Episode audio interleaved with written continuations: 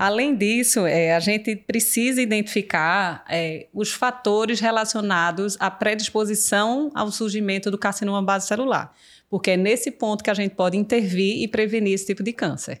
E quais seriam esses fatores mais importantes, Jéssica? O que é que você costuma orientar até para os pacientes que já são diagnosticados ou os familiares que acompanham esses pacientes? É muito interessante porque a exposição solar, como a gente falou anteriormente, é o principal fator da carcinogênese. Então, a exposição ao sol faz com que o paciente tenha risco de desenvolver o câncer. Muitas vezes esse paciente vai desenvolver o câncer com 50, 60 anos, mas o que os estudos, a maioria dos estudos mostraram é que a exposição solar na infância e na adolescência é que normalmente está responsável por 90% desse risco de câncer. Então, isso já reforça já. a importância do cuidado familiar e até que os pediatras também reforçam esse cuidado Exato. de que nas suas famílias a gente costume é, adotar medidas de proteção nas crianças e adolescentes, né, enquanto eles estão sob nossa guarda. Exatamente. Então, isso você já pode antecipar ou prevenir de longa data um acúmulo de dano solar que pode, de longo prazo, gerar base celular. Exatamente. E essa exposição, se ela não é prevenida, se ela normalmente é abaixo de 25 anos, com exposições solares intensas, levando a queimaduras, que é justamente quando a pele fica vermelha, que é a queimadura de primeiro grau, ou então desenvolve bolhas, e aí esse paciente aumenta muito o risco de ter câncer de pele, principalmente o CBC. Isso. Então, de forma geral, não só o CBC, como outros tipos de cânceres, eles podem estar associados à exposição é, pontual, né, aguda, que eu digo que é aquela exposição do gringo, né, aquela Isso. que vem, ai meu Deus, nunca vi praia, vou torrar em Porto de Galinhas e queima, que chega a dar uma, né, uma angústia para nós dermatologistas olhar. E tem aquela exposição solar, solar que é cumulativa, crônica, de uma pessoa que trabalha cronicamente exposto ao sol, né? um agricultor, um engenheiro, pedreiro, enfim, que às vezes está lá todo dia levando horas a fio de sol. Então, os dois têm papel Isso. que se somam, mas o vaso celular parece que tem mais relação com essas exposições agudas pontuais. Exato. Claro que, de forma geral, a gente orienta uma proteção ampla, não só Isso. nas férias, não Isso. só no fim de semana, e sim uma coisa de longa de, de longo hábito, né, para que aquela prevenção tenha uma cobertura maior. Né? Mas além da radiação ultravioleta, que a gente sabe que o papel do ultravioleta B é até mais preponderante do que o ultravioleta Exatamente. A na formação da, do carcinoma base celular, que outros fatores poderiam participar da gênese do CBC? É muito interessante, porque a exposição solar é um fator importante e prevenível, mas a gente tem fatores de fenótipo que podem fazer com que a pessoa já nasça com chance maior de ter câncer de pele, principalmente o CBC. Então, pacientes que têm pele clara, cabelo loiro, pacientes ruivos, é, crianças que, por exemplo, diante de exposição e fototipo de pele muito claro, desenvolvem sardas na infância, por exemplo, são fatores de risco para câncer. Então, é um paciente que, quando você vai examinar, vai fazer sua, sua anamnese, seu exame físico, você já tem que ficar atento que essa pessoa precisa dessa orientação de fotoproteção mais importante, porque ela já tem um risco intrínseco. Isso, isso é bem relevante. E eu chamo a atenção que é muito difícil, inclusive no nosso país, a gente caracterizar isso com muita tranquilidade, né? A gente é um país extremamente miscigenado, então a gente vê pessoas morenas com olho claro, pessoas moreninhas com sarda, loiros, originais ou não, de forma, né, com cores de peles distintas. Então, essa reatividade ao sol é muito variável. É muito difícil você só fenotipicamente, só visualizando, checar esse risco.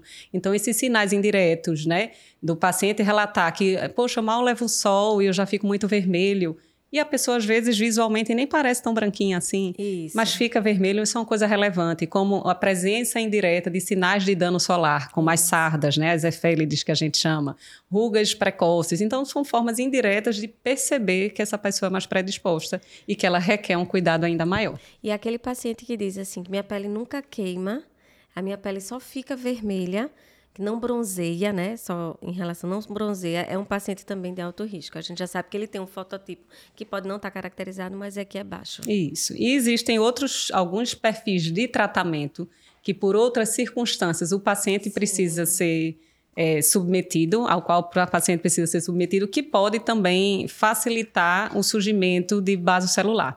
E quais seriam esses tratamentos que a gente conhece? A gente tem os tratamentos de fototerapia, principalmente os que usam o VA, tem maior chance de risco.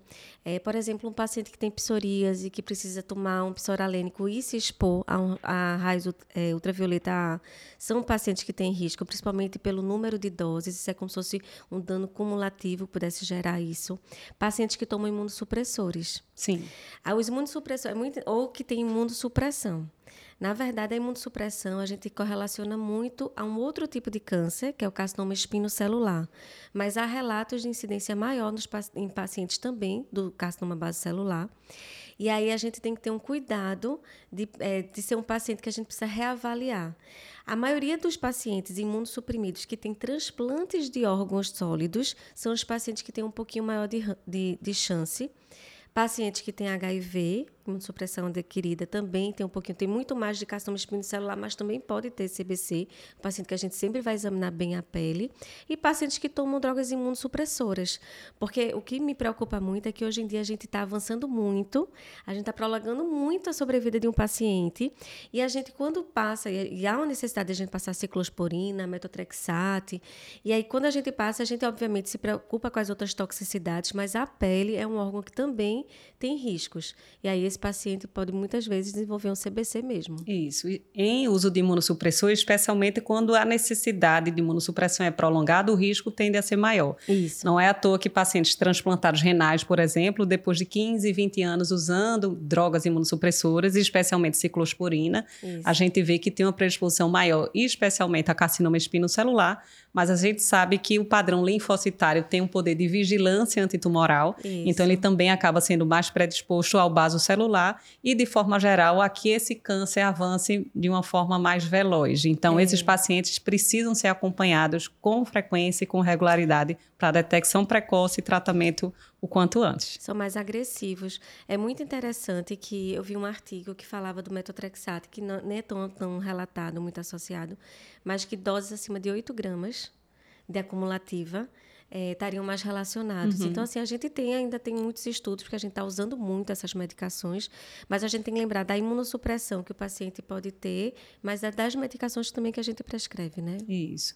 Além dessas condições que podem ser consideradas iatrogênicas, mas muitas vezes necessárias, necessárias. a gente sabe que existem condições genéticas também que podem Sim. aumentar o risco de, de, de incidência de carcinoma base celular. Alguns deles são raros, né, mas que precisam do nosso conhecimento para detecção em um segmento ainda mais rígido. Uma dessas síndromes é a chamada de síndrome de Gorlin-Goltz, ou Gorlin-Goltz, que é também chamada de síndrome do nevo basocelular. Né, Jéssica, o que é que você lembra aí dessa síndrome para quem não tem um segmento nem conhece, passar a identificar e suspeitar dessa condição? Pronto. É síndrome só, falando para que se tiver algum acadêmico assistindo, a gente vai ter um conjunto de sinais e sintomas. Então, são pacientes que eles vão ter várias, é, alterações genéticas que vão promover tumores, que podem ser neoplásicos, podem ser também tumores benignos, malignos ou, ou benignos. E aí, o, a síndrome de Gorlin, é, o paciente tem é, muitos, muitos CBCs múltiplos. É muito interessante porque ele tem os carcinomas basocelulares em face, em áreas fotoexpostas e também em áreas não fotoexpostas. Então, começa normalmente numa idade recente. Então, a gente começou falando aqui no podcast que o paciente normalmente tomava sol na infância e na vida adulta vai desenvolver o CBC com 50, 60 anos. Mas o pessoal, é, os pacientes com as síndromes, principalmente o Gorlan, por exemplo, o paciente começa com 20, 21 anos, já com casos de CBC. Alguns até adolescentes, né? Dependendo Adole... da, da, da, penetrância, né? Que é, um, é, uma doença de penetrância variável. Exato. Então, tem paciente que até antes desenvolve carcinoma, né? Aí o paciente pode também ter cistos odontogênicos, o paciente pode ter meduloblastomas. Então, Isso. acaba existindo uma, uma interrelação de todas as especialidades desses pacientes com síndromes genéticas que podem dar é, celular. Não é, não é tão raro a gente receber um encaminhamento até de um colega, né? Sim. Que fechou e que manda para a gente, para a gente poder ficar acompanhando e tratando. Isso. Então, ficar atento à, à detecção de carcinoma basocelular em pacientes muito jovens a gente já tem que olhar com uma suspeição maior que pode participar Isso. dessa síndrome. Então, essa síndrome, além da precocidade do surgimento dos vasos celulares, a gente percebe que tem uma face, né, esse, esse tipo de paciente com hipertelorismo, uma bossa frontal, né, uma fronte um pouco mais, mais avantajada, tem uma calcificação de foice de cérebro, Sim. pode haver alterações musculoesqueléticas, especialmente esqueléticas, pit empalmar, que é uma coisa fácil Sim, de detectar. Cistos odontogênicos, então é, não é raro é, é, os especialistas bucomaxilos faciais, né, os dentistas, encaminharem para a gente detectar, porque isso é um, um, tipo de cisto que é visualizado muito precocemente e às vezes a gente dá o diagnóstico e precisa desse segmento de longo prazo. E tem outras síndromes, né? Tem Pasex, Muitorre e por aí a gente vai. Tem várias síndromes que podem estar associadas ao surgimento do carcinoma base celular. Isso, que a gente tem que estar atento e sempre de olho.